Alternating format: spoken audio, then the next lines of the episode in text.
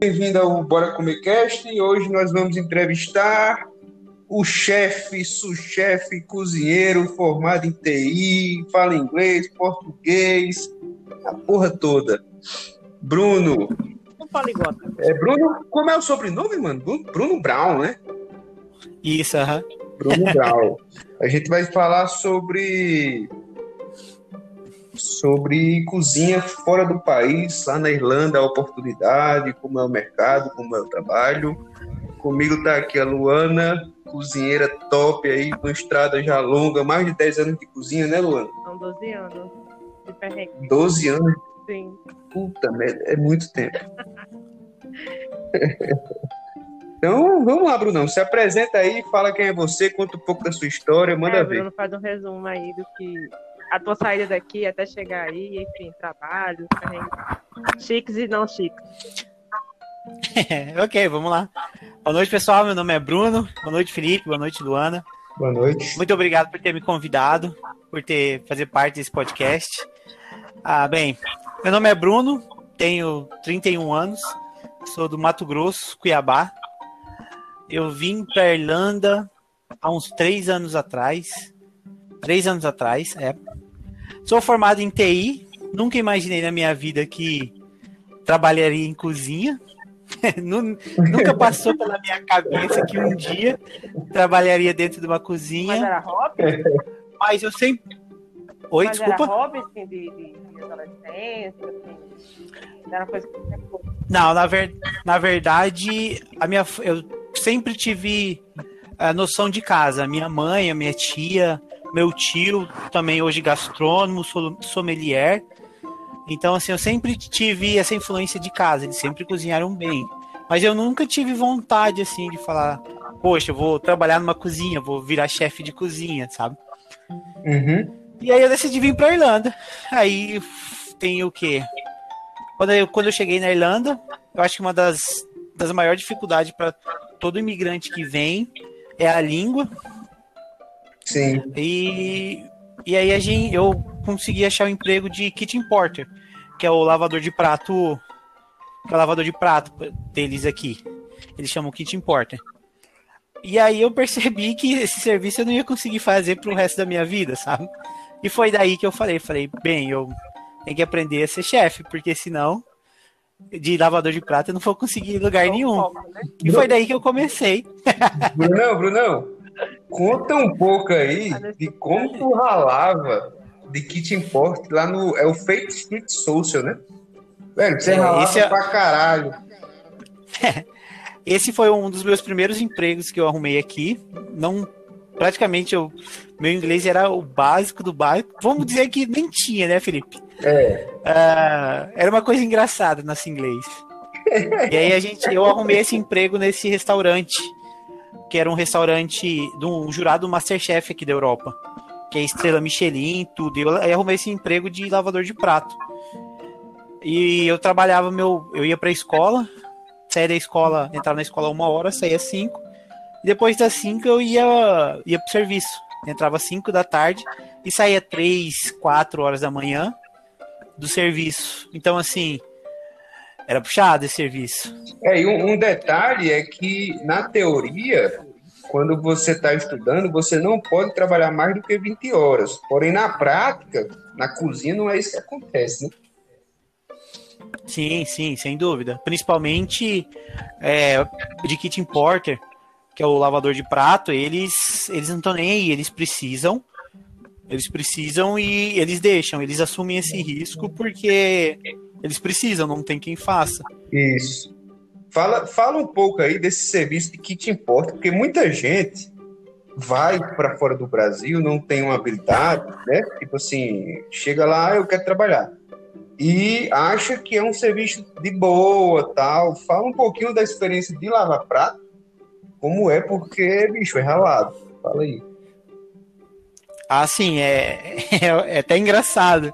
Hoje eu dou risada, sabe? De quando eu lembro dessa vida. Mas é, é difícil, é puxado. Principalmente se for restaurante, assim, muito conhecido, muito famoso. É, cara, você geralmente tem uma máquina de lavar e você tem uma pia. E só vem entrando prato e você tem que ir lavando e durante o serviço, durante enquanto o restaurante está aberto, os chefes ficam pedindo as coisas.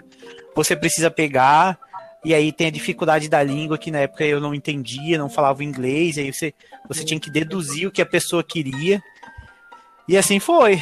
Era pesado. E aí no final, depois, geralmente o restaurante onde eu trabalhava, ele é, é o serviço, o período do jantar era das 5 da noite, da tarde, até as 11 da noite.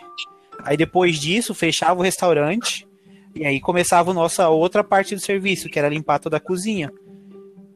Uhum. Então, assim, era uma coisa cabulosa. E você não, não é aquela limpeza assim que você só passa por cima. Tem que arrastar, mexer fogão, lavar fogão, fazer tudo, sabe? É, é um serviço pesado. É pesado. Aí foi da foi daí que eu, que eu percebi que eu não conseguiria fazer isso pro resto da minha vida. Aí foi daí que eu me toquei e comecei a falar, a pensar. Falei, cara, eu tenho que aprender a ser chefe. Eu comecei a, a, a prestar atenção nos chefes, principalmente quando eles iam fazer o velho stock, viu stock, que são esses é o caldo de carne, o caldo de legume, que dá a base dos alimentos, né? Tanto para risoto, para qualquer tipo de alimento que você precise engrossar, ou precise de um líquido para dar sabor. E aí eu comecei a olhar. E aí um dia ele o chefe precisava de uma pessoa para fazer esses estoques, esses caldos e Aí ele só falou com quando o chefe pediu para ele, falou, ele tava ocupado, pediu para eu tava ocupado, aí eu falei, eu falei, não, eu sei fazer. Ele olhou para mim e falou, tu sabe? Eu falei, sei. Aquele inglês maravilhoso, né? e, e ele deixou. Só que eu não sabia, para na verdade eu não sabia fazer. Só que aí eu corri num brasileiro, outro brasileiro que trabalhava lá como chefe também. E perguntei, falei, cara, o que, que eu faço? E ele me ajudou bastante, sabe? Então é um uhum. conselho que eu dou para todo mundo que vem, vem aberto para fazer amizade, porque são essas amizades que vão te ajudar. Sim, sim. E aí eu comecei a partir daí. Então, assim, comecei, eles começaram a me dar a oportunidade de fazer os caldos, aí eles começaram a me dar a oportunidade de fazer o mais. Ou, não é mais potato, é purê de batata. Aí depois eu já começava a colocar os frangos dentro do forno para assar, colocava as, as carnes para pré-cozinhar. E aí eu comecei. Foi se introduzindo, né? Foi aprendendo sim, passo sim. a passo. Bruno. Enquanto.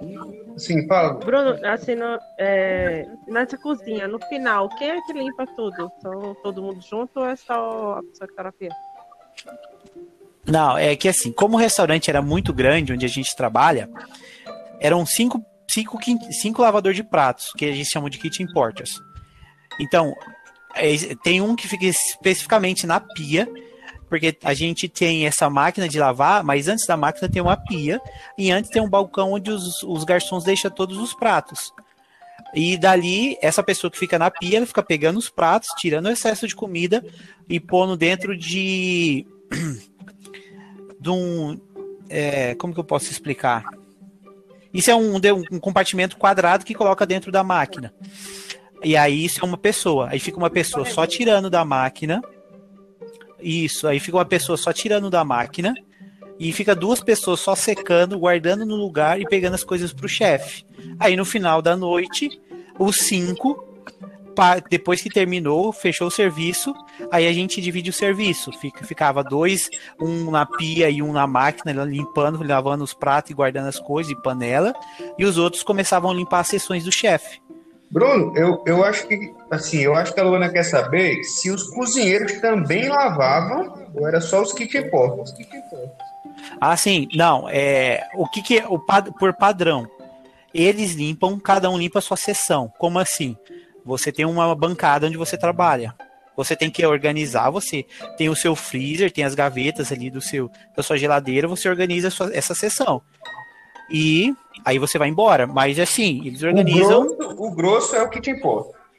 Sim, o grosso é o que te importa. Sim, sim. É isso, Luana? Luana? Luana, Luana, oi. Tá escutando, Bruno?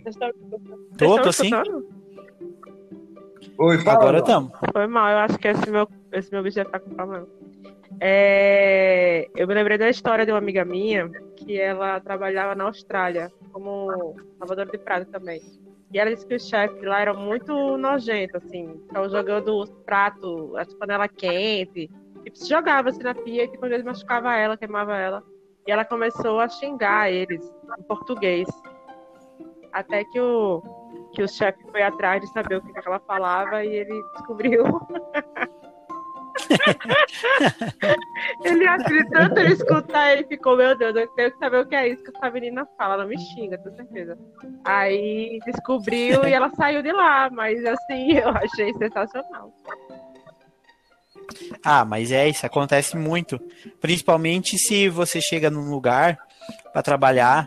Lógico, isso a gente não pode generalizar, mas a maioria das cozinhas aqui que tem, não o pessoal daqui, mas o pessoal de fora, e se você não fala inglês, existe é aí que os caras querem crescer, querem humilhar, sabe? Não tem, eles, isso acontece muito, eles deixam panela quente, porque eles não vão até a pia, porque a pia é um pouco longe da, da seção de comida, de cozinha. Mas eles têm um, uma, tipo, uma forma grandona onde ele põe todas as panelas, mas eles põem tudo quente, às vezes joga. Isso, isso acontece mesmo.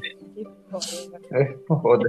A gente tem uma e, cultura e... totalmente diferente das cozinhas aqui, né? Ah, é... sim, com certeza. Eu acho, é, Luana, que aqui é, é, ainda é mais pesado que lá. A cozinha daqui a questão física daqui é pior do que lá. Em termos de hierarquia, vamos lá. Pronto, hoje, Bruno, não vamos, não vamos atropelar a história, não? Então, continua a tua história aí, vai falando como foi teu, como você foi subindo aí na carreira, e depois eu pergunto o que eu queria perguntar agora. Fechou. Tá, e depois que eu comecei a, comecei a trabalhar de. Comecei a fazer algum, algumas sessões de chefe. Eu fiquei na, na sessão de salada, aprendi um pouco sobre a sessão de pizza. Foi quando a gente trabalhou junto naquele no italiano.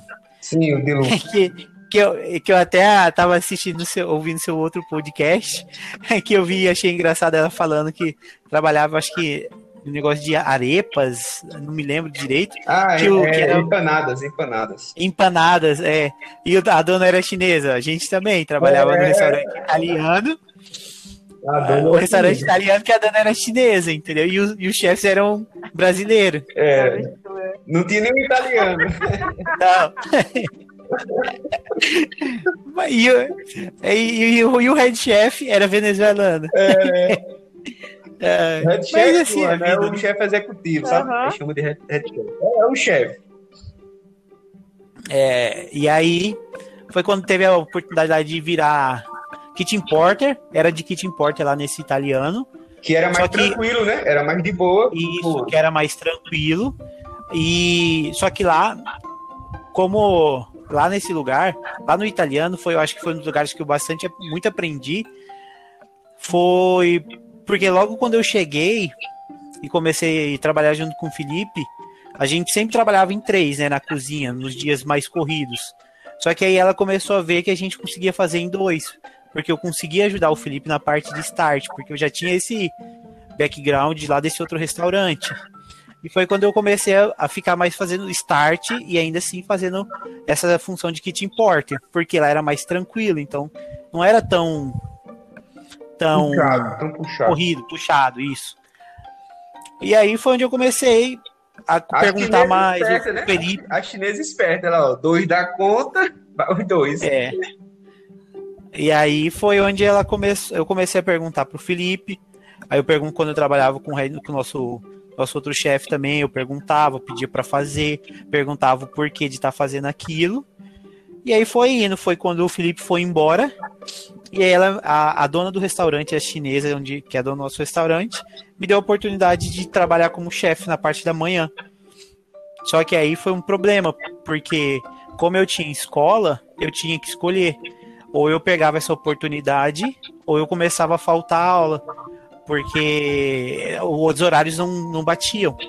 Uhum. E aqui a gente, quando, como a gente vem para cá como estudante, pro nosso visto, para a gente continuar podendo ser estudante, a gente precisa ter um mínimo de atende Então, assim, eu não podia faltar muitas aulas. Então, eu fiz um combinado com ela. Eu fiquei alguns dias de manhã e E os outros eu continuei à noite. Então eu fazia dois dias de chefe de manhã e o restante dos dias eu trabalhava à noite com outro, com outro chefe. E aí quando o outro. Sim, estava tarde. Aí quando o outro chefe foi embora, aí ela me deu a oportunidade, falou, ó, ele tá indo embora, eu preciso de uma pessoa para trabalhar. E, e aí ela me deu a oportunidade, só que eu não peguei todos os dias. Eu falei assim, não, não quero, porque eu preciso, eu preciso ir para a escola. E aí ela achou outra pessoa, então eu cobria as folgas desse, desse outro chefe. Então eu trabalhava dois dias de manhã e dois dias à noite como chefe. E ainda sempre continuando para a escola no período da tarde. E aí foi quando eu decidi achar outro lugar para mim trabalhar os finais de semana, porque nos finais de semana só abria cinco lá esse italiano. Então eu falei assim, não, eu vou trabalhar em outro lugar de chefe para mim ter mais experiência. E aí foi uhum. onde eu achei um café.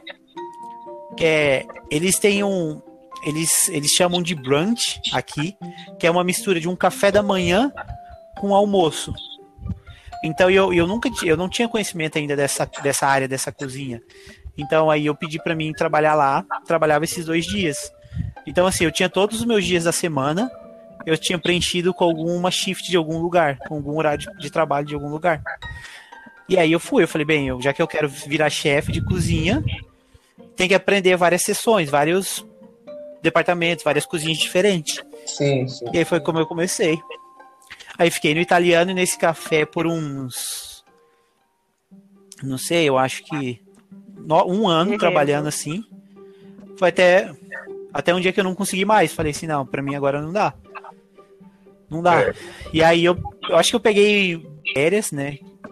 Que é que você não precisa trabalhar um ano inteiro para você tirar férias. Só você ganha férias a cada três meses trabalhado, você tem uma semana de férias que você pode agendar, você pode tirar quando você quiser, sabe? Então, assim, eu. Férias remuneradas. Né? Sim, férias remuneradas. E aí foi quando eu viajei e quando eu antes de voltar, para vocês verem como aqui é um lugar que eles necessitam de mão de obra, como aqui existe essa demanda de chefe, antes mesmo, antes mesmo de eu voltar, porque eu já estava desempregado, eu viajei desempregado. E aí, antes mesmo de eu voltar uhum. dessa viagem, eu comecei a aplicar para uma vaga que quando veio a quarentena, quando veio essa pandemia. E aí, quando começou a pandemia, eu cheguei na Irlanda de novo e aí é, eu achei um hotel que o governo contratou para abrigar as pessoas da rua, para tirar da rua por causa da pandemia, e eles precisavam de um chefe. E foi onde eu comecei a trabalhar nesse hotel. Trabalhei por quatro meses, e aí surgiu a oportunidade do emprego que eu tô hoje, que é um dos restaurantes mais antigos aqui de Dublin. Não vou dizer mais antigo, mas tem aí seus 30 anos, 35 anos de existência. Ah, é... é... muito tempo. Muito tempo, achei super novo. E aí surgiu. e aí eu consegui a, a vaga de chefe de parte. Que é. Eu não sei exato como que é o nome no Brasil. Mas eu acho que é chefe de parte também, não? É primeiro cozinheiro. Isso. E aí foi onde eu consegui. Aí lá eu comecei a trabalhar e logo em seguida acabou, eles meio que. É, nós estávamos em lockdown ainda, só que no level 5, que era ninguém saía, só tinha takeaway, só deliver, não podia fazer nada. E eles afrouxaram as regras porque os casos diminuíram muito. Então começou a ter um número reduzido de pessoas dentro dos restaurantes. E aí ele viu que eu trabalhava bem, eles viu que eu gost, gostou do meu serviço, viu que eu tinha um conhecimento tanto de café da manhã como esse uma coisa importante que eu acho que foi muito legal para essa minha carreira de chefe foi a base italiana, que essa, essa cozinha italiana com base eu gostei, porque você pode colocar macarrão, risoto em tudo quanto é lugar como especial do dia, entendeu? Uhum. Então, assim, é, foi legal. E aí eu sempre colocava um, um prato diferente do dia, colocava um peixe diferente. E aí surgiu a vaga de se tornar sou chefe, que é o que é abaixo do, acho que executivo chefe que você falou, né, Felipe aí. É, abaixo do chefe. Então, então, e aí surgiu a oportunidade e eles me deram a oportunidade. E eu tô aí até hoje, trabalhando lá. Caramba, como velho, tua história é muito massa, mano. E essa aí foi a minha história de como eu me tornei um chefe de TI para dentro de uma cozinha. Pois é, você é, você, é, você é formado em TI, né? E você foi com, com o intuito de buscar trabalho em TI, né? Sim. Não, meu intuito sempre foi arrumar um trampo na minha área, um emprego na minha área de, de informática uhum. e aprender o inglês. Porque eu sempre senti essa necessidade de, de ter o inglês, tanto pela minha, para minha profissão, como pessoalmente, né?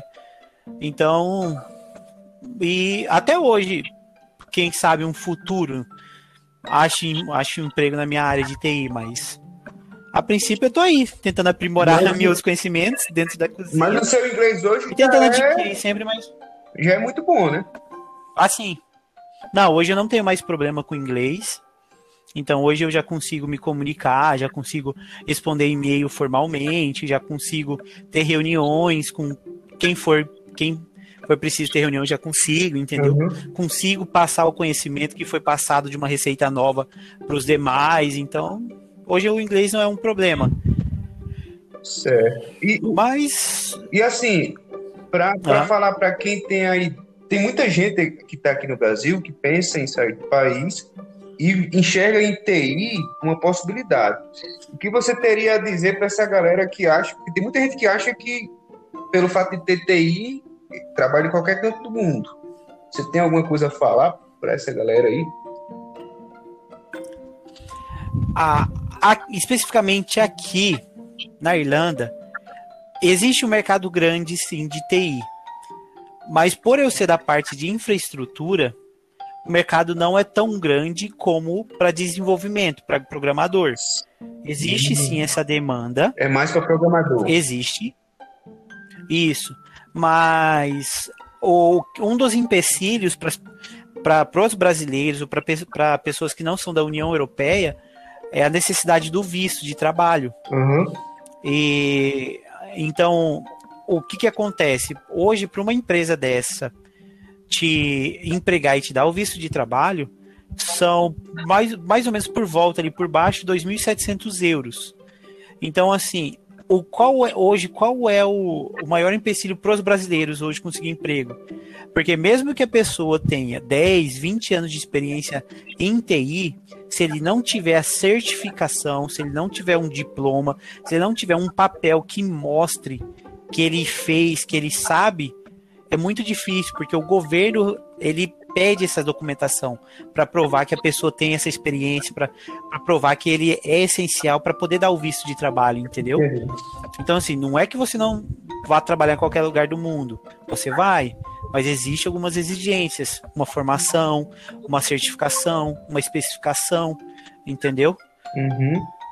Luana, é, você tem um, de, um, desejo de, de, de, morar fora? Você tem alguma dúvida a mais para perguntar sobre como é a ida e, enfim? Não, Bruno, você tem vontade de voltar para o Brasil? Então, Ó, eu não vou, eu não vou mentir. Eu já tive muito mais vontade. Tanto é quando, ainda quando o Felipe estava aqui na Irlanda, eu sempre falei para ele que eu ia voltar.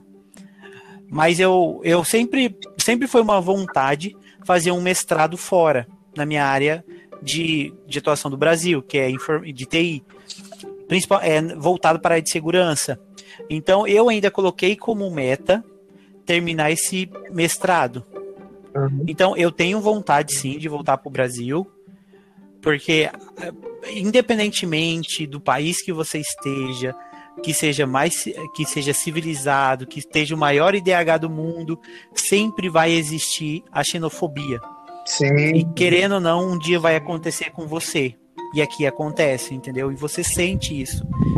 E mesmo que eu aqui é, não, não diria que é muito tempo, mas eu tô aqui há três anos. A gente começa a tentar tornar isso um lar, mas eu não me sinto como se eu estivesse em casa, entendeu? Eu não me sinto assim. Eu, eu, eu sei que hoje eu tô no processo de, de visto de trabalho, então assim, se eu quiser ficar quanto tempo aqui eu quiser, eu posso, Mas eu tenho esse sentimento, poxa, aqui não é minha casa, entendeu? Minha casa é o Brasil, eu sou brasileiro. Sim. Mas eu quero sim, tenho vontade. Mas eu quero me estruturar primeiro. Como estruturar?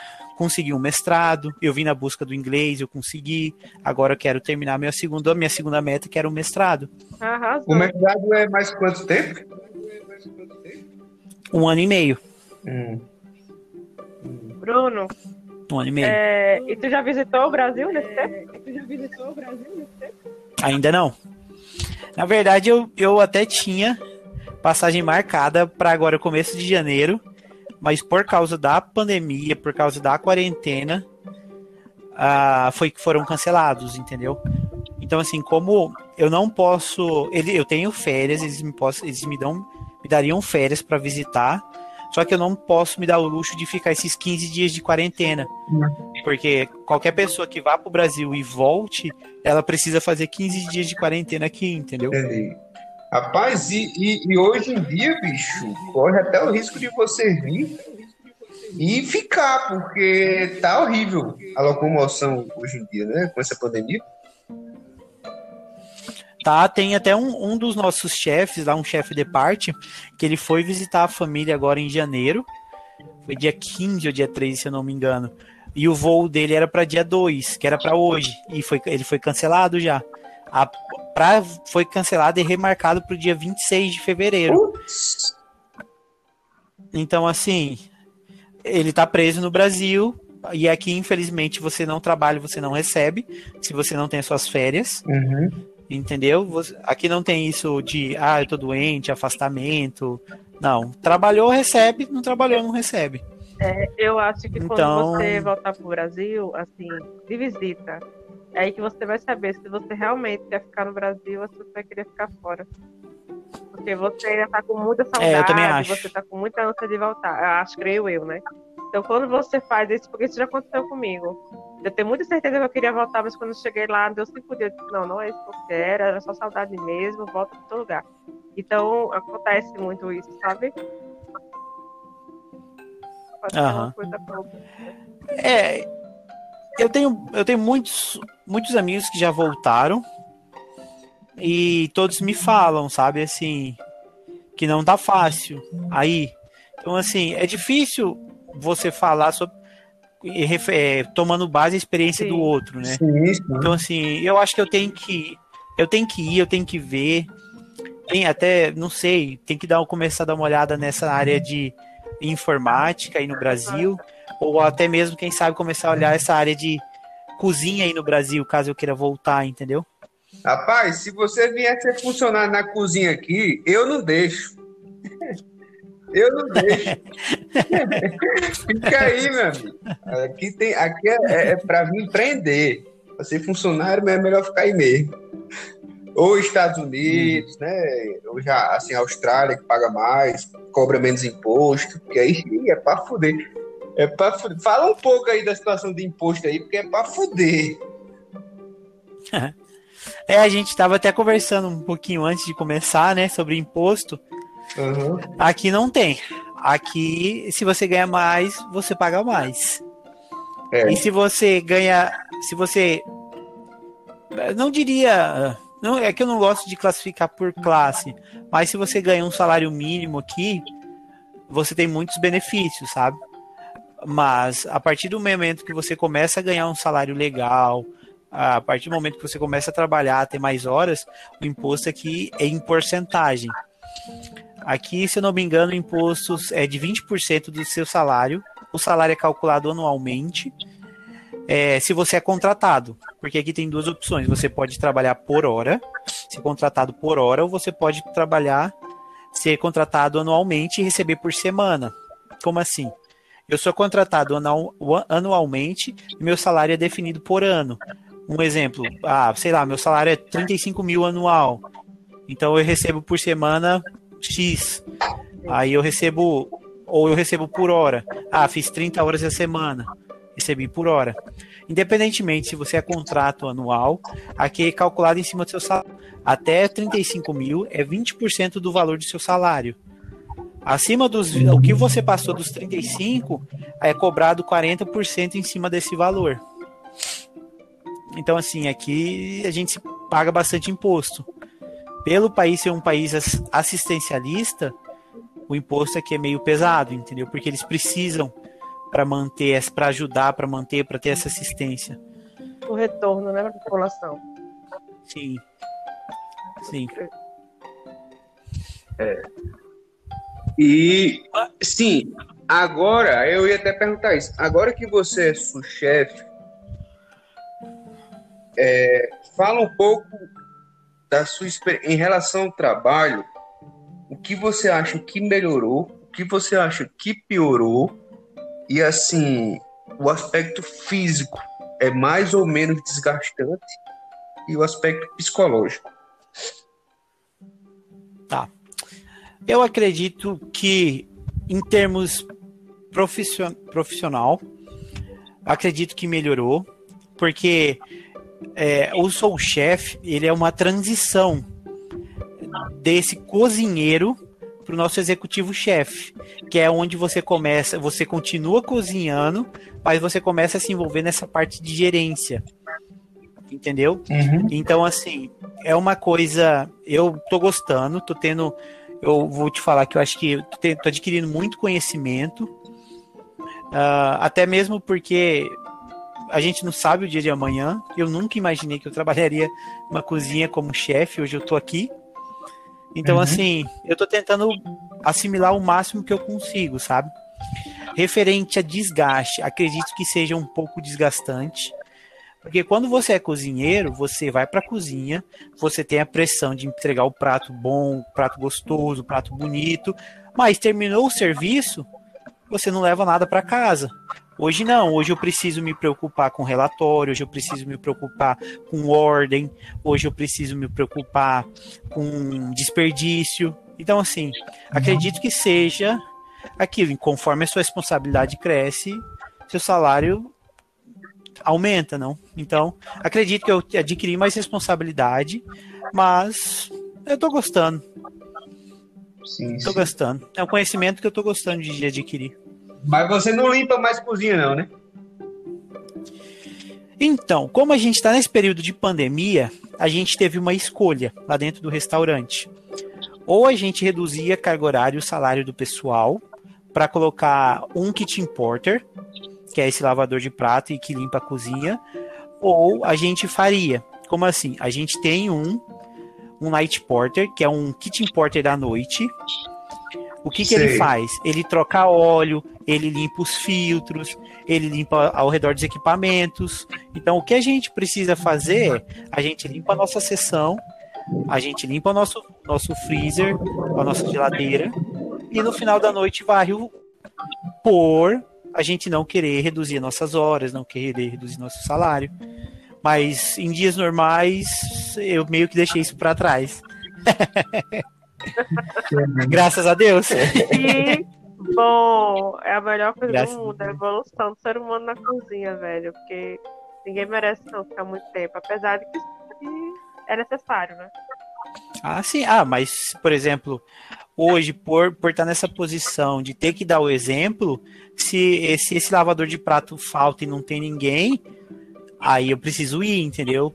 Porque a gente tem que dar o exemplo, querendo ou não, né? Então, é verdade. Mas graças a Deus a gente tem um time legal, a gente tem um, um time de confiança, um time que não, não falta, um time que eu não preciso estar tá me preocupando com esse tipo de coisa, entendeu? Então, é bom. É a melhor coisa. As pessoas aí são boas de se lidar da cozinha? Fora essa.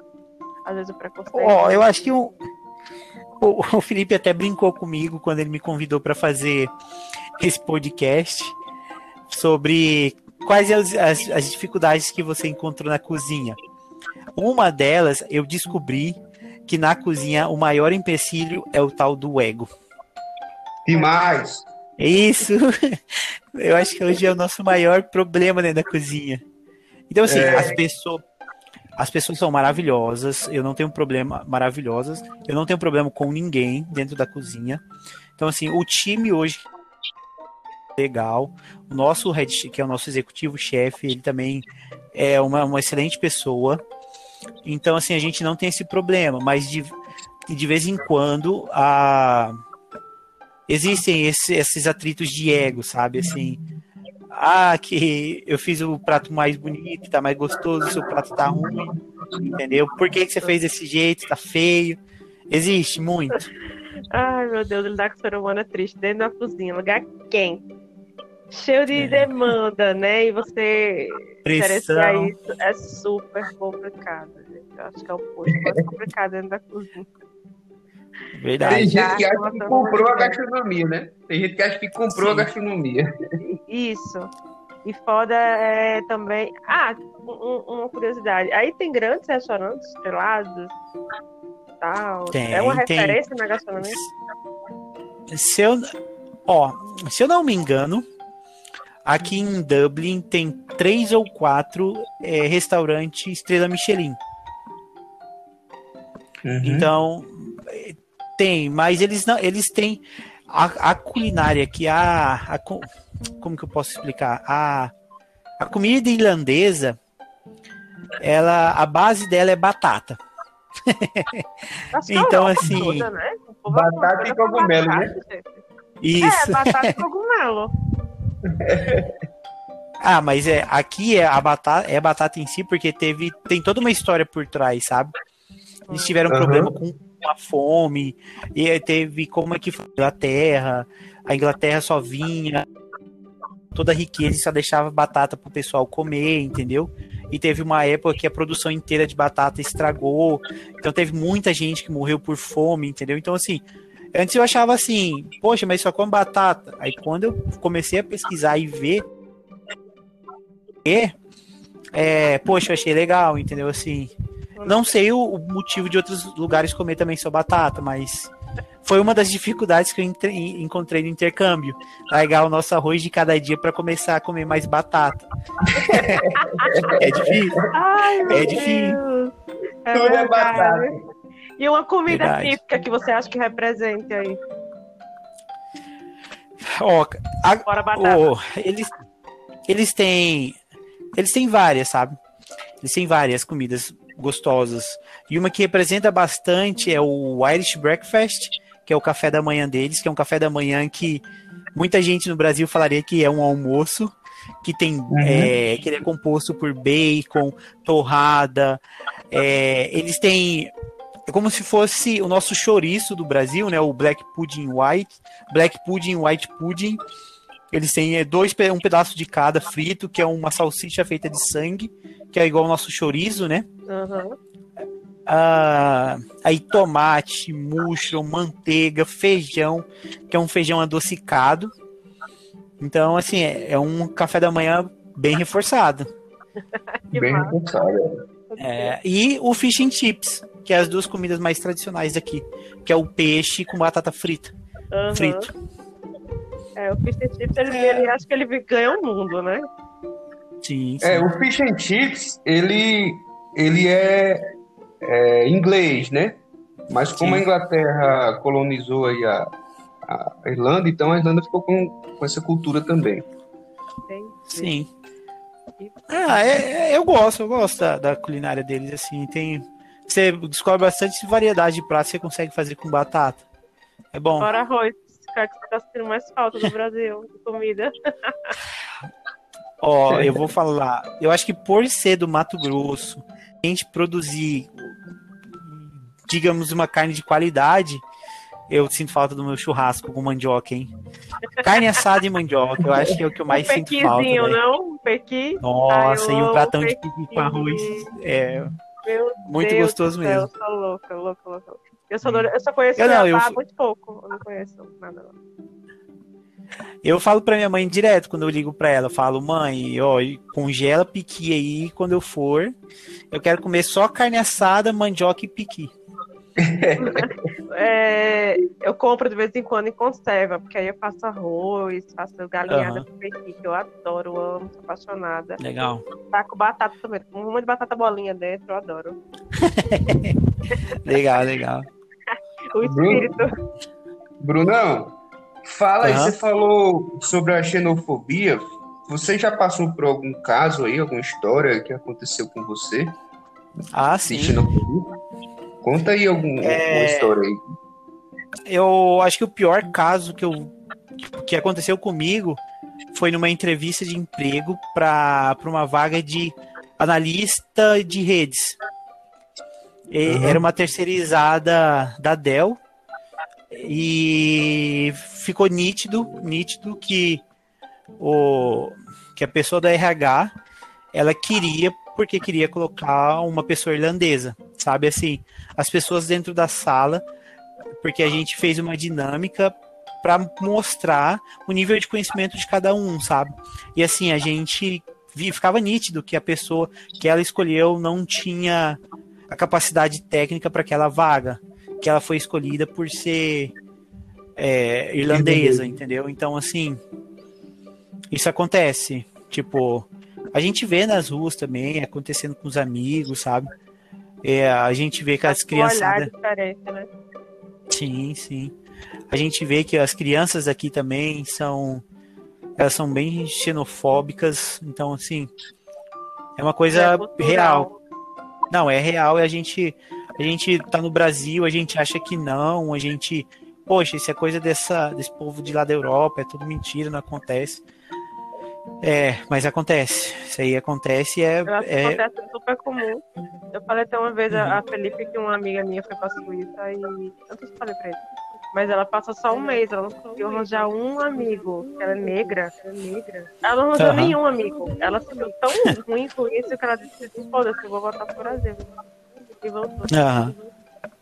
É sinistro, velho. É muito sinistro. Ah, sim. É. Imagino. Eu amei o nosso papo, viu? Você é muito legal. Você tem uma boa comunicação. Você deve ser muito legal com as pessoas com quem você trabalha. Porque você consegue se comunicar Oi. muito bem. Isso é muito importante. Bruna eu tento. eu tento ser legal, Deixa... mas o pessoal me tira. E segue, Bruno, uhum. no Instagram. Eu quero, eu quero acompanhar seus passos. Deixa, sim, sim, deixa sim. teu Instagram, deixa teu Instagram aí, deixa uma mensagem aí para quem quer ir para fora, que você tem uma história de quem venceu. Então, isso inspira pessoas. Deixa uma mensagem, deixa teu Instagram e depois deixa uma receita aí, uma coisa que você gosta de fazer aí para comer. E é isso. Fala aí. Tá, meu Instagram é Bruno V Brown. É, Brown. Brown B R A U N. Beleza. E Ok, vamos lá. Para quem quer vir, eu, um conselho que eu dou seria: venha com a mente aberta, não venha preso em graduação, não venha preso em cargo, em profissão, esquece o que você era no Brasil e venha com a mente de que eu estou começando uma vida nova, eu tenho que provar o meu valor, eu tenho que provar o meu conhecimento e venha com a mente aberta para você aprender tudo e tudo que você tiver oportunidade, faça, porque você não sabe o que você pode estar trabalhando no dia de amanhã. Uhum. É, porque é, é, uma coisa assim, eu até hoje eu morro de rir, sabe? Com a minha família, com, a, com todo mundo. Quando a gente fala, poxa, eu tô numa cozinha. é assim, é, é, eu não acredito, tá? Porque eu não vou mentir, eu sou um cara, eu não tenho preguiça de cozinhar, sabe? Eu nunca fui um cara de preguiça de cozinhar mas eu nunca gostei de lavar a louça, de lavar a bagunça. E aí, quando eu consegui o emprego de lavador de prato, mas eu, a minha família inteira ria de é, mim, sabe? Assim, é, é o destino era... dizendo. Você tem que aprender, amigo. É, foi, foi pra Europa ter um vidão, foi pra Europa ter um vidão, tá lavando louça. É. Então, assim, é, cara, é isso. Venha com a mente aberta, venha preparado para tudo. Eu sei que dá medo você chegar num país você não conhece ninguém, tudo novo, você não fala nem a língua, entendeu? Então venha com a mente uhum. aberta e preparado. E não tenha preguiça, porque você vai ter que fazer de tudo. Pode ter certeza. E quando eu falo de tudo, é de tudo. negativo. é. eu lembrei agora de uma história, cara, que é bom contar. Quando eu tive a ideia da gente morar no hostel, conta aí. ah, Felipe. Cara, o Felipe, Felipe, pra mim, é um amigo que, que, Eu ia nas ideias dele, eu só me dava mal, sabe, Luana? Cara, Eu às vezes me perguntava por quê, sabe? Eu virei amigo desse cara, mas tá bom, né? Acontece. Não, mas tá bom, né? Eu tinha. Então, eu sempre. Tra... É, quando eu, conheci o Felipe, eu tava nesse emprego. Foi até o Felipe que me indicou para esse emprego de lavador de prato. E aí eu fui. Então, assim, eu sempre trabalhei das 5 da tarde às 3, às 4 da manhã, 4 e meia.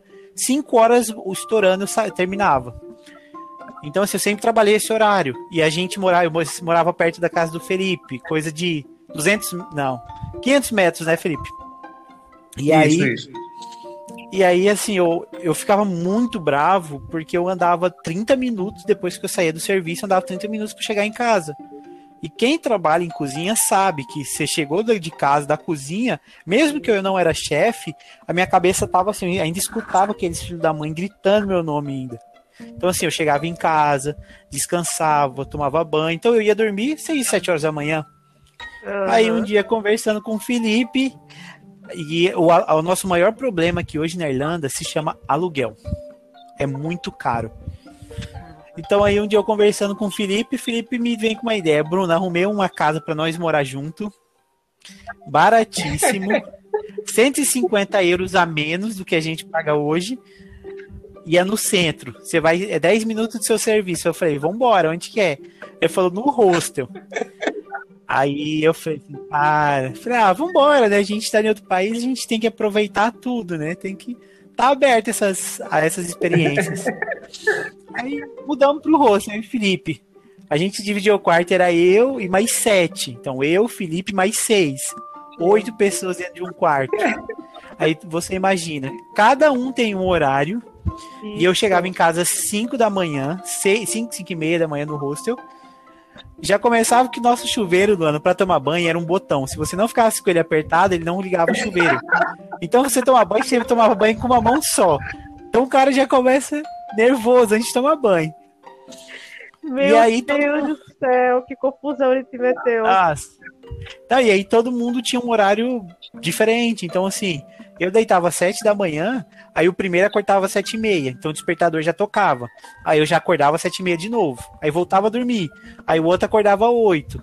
Aí, já, aí eu acordava Meu de novo. Então eu acordava seis vezes ao dia. e detalhe, era beliche dentro do quarto, já começa aí, entendeu? Ai, cara, era... foi engraçado essa época. Foi o pior mês da minha vida, mas foi engraçado. Caraca, velho. Assim, lá em Noronha, quando a gente morou lá, lá a gente fica em alojamento, né? Sim. E, é, e o quarto que eu fiquei lá na, na pousada que eu trabalhei era com cinco meninas. Velho, era a maior limpeza, porque as meninas eram do cara, todo mundo se respeitava e tudo mais. Porém, era isso, cada uma tinha seu horário. Então, assim, você não pode reclamar muito, entendeu? E era tipo num container. Quando as pessoas andavam, é, balançava ah, tudo. Então, é verdade. Você, você acordava com a, a, sua cama meio que abaixando porque a pessoa pisou perto, é uma madeira, sei lá que foi aquilo. Então, assim, eu dormia muito bem, mas eu dormia muito mal, porque eu ficava acordando tempo, tempo, tempo, tempo, e isso me estressava um pouco. Mas, assim, desse... e ele também se estressava, ele morou com do... três pessoas no mesmo quarto, num container lá. Também era bem. Mas Felipe foi o que melhor é. aproveitou. Ele tava cagando, assim, ele dormia mesmo. Ele meio que não entrava muito no embalo da galera, não. A galera se estressava mais, ele era eu, mais. Eu, eu chegava, era bebo pra dormir. É, eu queria matar esse Felipe, Luana, por essa ideia. E aí o Bonito trabalhava 11 e ele e aí a gente ia pra escola uma hora. Não, ele. A gente ia pra escola uma 11 da, uma da tarde. E aí ele. E a gente trabalhava das 5 às da noite. Ele trabalhava das 5 às 11 da noite lá, nesse italiano. Uhum. Eu fui depois trabalhar. E aí, então, ele tava descansado, porque chegava 11 horas da noite, tomava banho e dormia meia-noite, ele tava dormindo. Aí, no outro dia, ele queria me acordar 10 horas da manhã para conversar. Eu falei, velho, vai se ferrar, irmão. Você tá maluco. Eu queria matar. Eu respeito. Respeita a minha história, cara. É. Oh, foi, foi, e assim, é que depois você pagou o aluguel, você tem duas opções. Você sai e não recebe, você fica. Rapaz, acabou o primeiro mês, eu vazei, querem saber de Felipe. Falei, Felipe, tu é meu amigo, eu gosto de tu, mas falou, tô indo por uma casa, velho. Não tô aguentando mais, não, irmão. É. Aí, no caso, você aluga um quarto numa casa, tipo uma pensão? Só pra você? Não, então, é que assim, a gente tá até conversando sobre só. isso, né, Felipe, hoje. Aham. Aqui existem fases da vida de quem vem. Como Sim, assim? sim. Quando você chega, para você ter, é absurdo, você paga 450 euros para dormir num beliche com três pessoas mais. São quatro pessoas dentro de um quarto. 450 euros. É Então o pouquinho. quarto não é seu, você é, é, você aluga, a casa é alugada para uma pessoa, que, por exemplo, geralmente é uma casa de dois quartos, oito pessoas. Quatro por quarto, um banheiro. No máximo dois banheiros, entendeu? Então, assim, é, é complicado. Aí, conforme você vai ficando, conforme você vai trabalhando, melhorando o salário, e aí você consegue pegar. Hoje, por exemplo, eu moro numa casa, não consigo ter uma casa ainda só para mim, mas hoje eu moro só com um casal de com um casal. Ele é brasileiro e ela é alemã. E eu na casa, então são três na casa. Eu tenho o meu quarto, eles têm os quartos, ele tem o quarto deles, tem banheiro na casa aqui para mim. Então assim, a gente tem uma sala que é meio afastada dos quartos, a gente tem cozinha grande, então assim, hoje eu consegui conquistar esse conforto, entendeu? Moradia que é um Que problema bom, cara, grande. Pode crer, isso é um conforto. É, é foda. É, acho que moradia nas grandes capitais sempre é um grande Sim. problema, Ah, né? sim. Sim. Sempre, sempre, sempre é complicado, é muito caro, você tem que fazer esse jogo de cintura se juntar com um amigo para poder ter dignidade, um mínimo de dignidade. Sim, ah, sim. sim, é. É, e Mas aquela, né? A gente tem que pagar por isso, né? É, sim. É isso, é isso. E é tão injusto. Mas eu falo, se Eu alguém me perguntar, arrepende? Não. Talvez eu viria mais cedo um pouco. Ou talvez não, porque talvez se eu viesse mais cedo, teria só curtido e aproveitado, não teria aproveitado as oportunidades que me apareceram, entendeu? Assim, não arrependo, Luana, nem Felipe. Eu acho que, pra mim, Você mudaria tá sendo alguma bom. coisa? Alguma coisa você mudaria sim? Ou iria do mesmo jeito? cara, mesmo É jeito. você falou, né? É, talvez, talvez um pouquinho mais cedo, né? Porque hoje me bate o medo, né? Pô, tenho 31 anos, velho. Até quando que eu vou ficar aqui? Até quando eu vou conseguir ter e conseguir manter trabalhando desse jeito, entendeu? É, é eu acho que é só isso. É as noias que passam pela nossa cabeça. Mas do jeito que você tá aí, do jeito que você foi evoluindo e foi agarrando as oportunidades que foram aparecendo, acho que é muito difícil você ficar sem nada, viu? É, eu espero também. É o que espero eu tô também. aguardando, né? É, Mas, eu falo, eu sinto muito saudade do Brasil, Luana.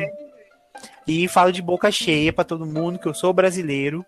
E se eu escuto alguém falando mal do Brasil, eu defendo o Brasil, porque não é bem assim. Todo país tem seu problema, mas o Brasil é nossa casa. Sim, sim, sim. É verdade. Arrasou muito. Show de bola.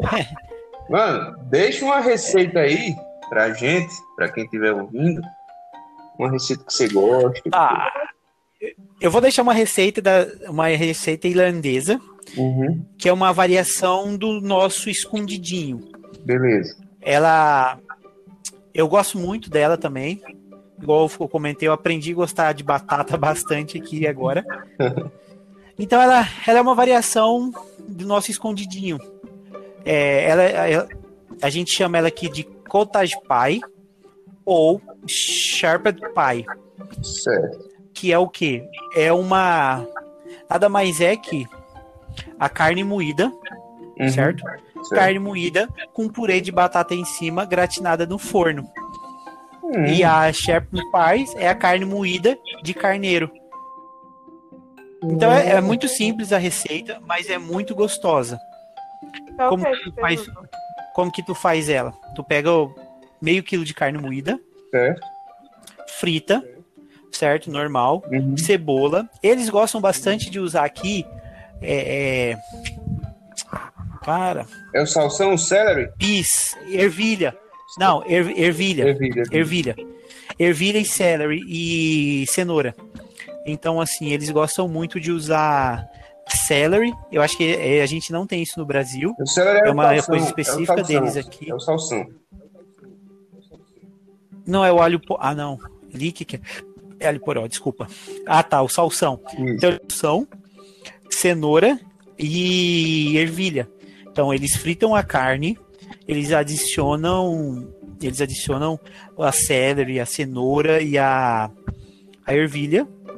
Coloca Uhum. sal, pimenta. Se você quiser colocar um pouquinho do do do veal stock, que é aquele caldo de carne que você faz, ou até o mesmo caldo quinor, para dar um pouquinho mais de gosto. Uhum. É muito bom. E aí você deixa ela descansar. Enquanto isso, você faz o, o mashed potato, ou purê de batata. Uhum. O que é o que? Você pega seis, sete batatas médias. Eu gosto de cozinhar elas no, no forno. Porque elas ficam, elas não absorvem a água, igual quando você cozinha na panela. Então eu ponho Sei. as batatas com casca e tudo dentro do forno. Deixo meia, vai dar uns 25 minutos, 30 minutos para cozinhar, deixar no ponto certo. Eu tiro a batata, deixo esfriar uns 5 minutinhos, porque quanto mais quente, mais fácil fica de tirar. Eu descasco a batata como se fosse um ovo, porque a casca fica durinha, então você só corta ela no meio e espreme. Uhum. Espreme toda a batata. Se você não tiver um amassador para fazer o purê de batata, você pode passar a batata numa peneira. Adiciona para 6, 7 batatas, você vai usar 150, 200 ml de leite e 100 gramas de, de manteiga. Eu ponho um pouquinho de sal, pimenta branca e um truque que até mesmo foi o Felipe que me mostrou. Eu gosto de jogar parmesão dentro do purê, que dá mais sabor. Então eu ponho Sim, um pouquinho sim. de parmesão. Faço o purê, tá feito. Deixo descansar um pouquinho. Enquanto isso, minha carne esfriou. Coloco ela numa travessa, pode ser de vidro ou qualquer coisa que possa ir no forno. Espalho a carne embaixo. Coloco o purê de batata em cima e ponho no forno. Deixo até ela ficar douradinha, aquela corzinha bonita, e tá pronto. Show de bola. Delícia. Fácil, simples e muito gostoso. Rápido, fácil e Opa. E pode ser com carne moída, pode ser com aquelas é, é, carne tirinha, sobra de carne de churrasco. Uhum. Ótimo. Massa, obrigada, Bruno, É. Opa, eu que agradeço. Eu agradeço a oportunidade também de estar aqui. E sucesso pro canal. Espero Valeu, me né? ouvir Ai, daqui uns obrigada, anos. Sim, Ai. E muito sucesso aí pra você, viu? Os próximos objetivos aí, que eu sei que você sempre tem objetivos aí a perseguir. E muito boa conversa de verdade, bateu até uma certa, uma certa saudade. Abração. Tá, valeu, Felipe. Muito Brasil. obrigado, Luan. Conta com nós. Opa, pode deixar, a mesma coisa. Vierem pra cá, só me mandar uma mensagem. Valeu. Valeu, até mais, Beijo. pessoal. Obrigado. Tchau. Tchau, tchau. Vamos lá, só fazer a introdução.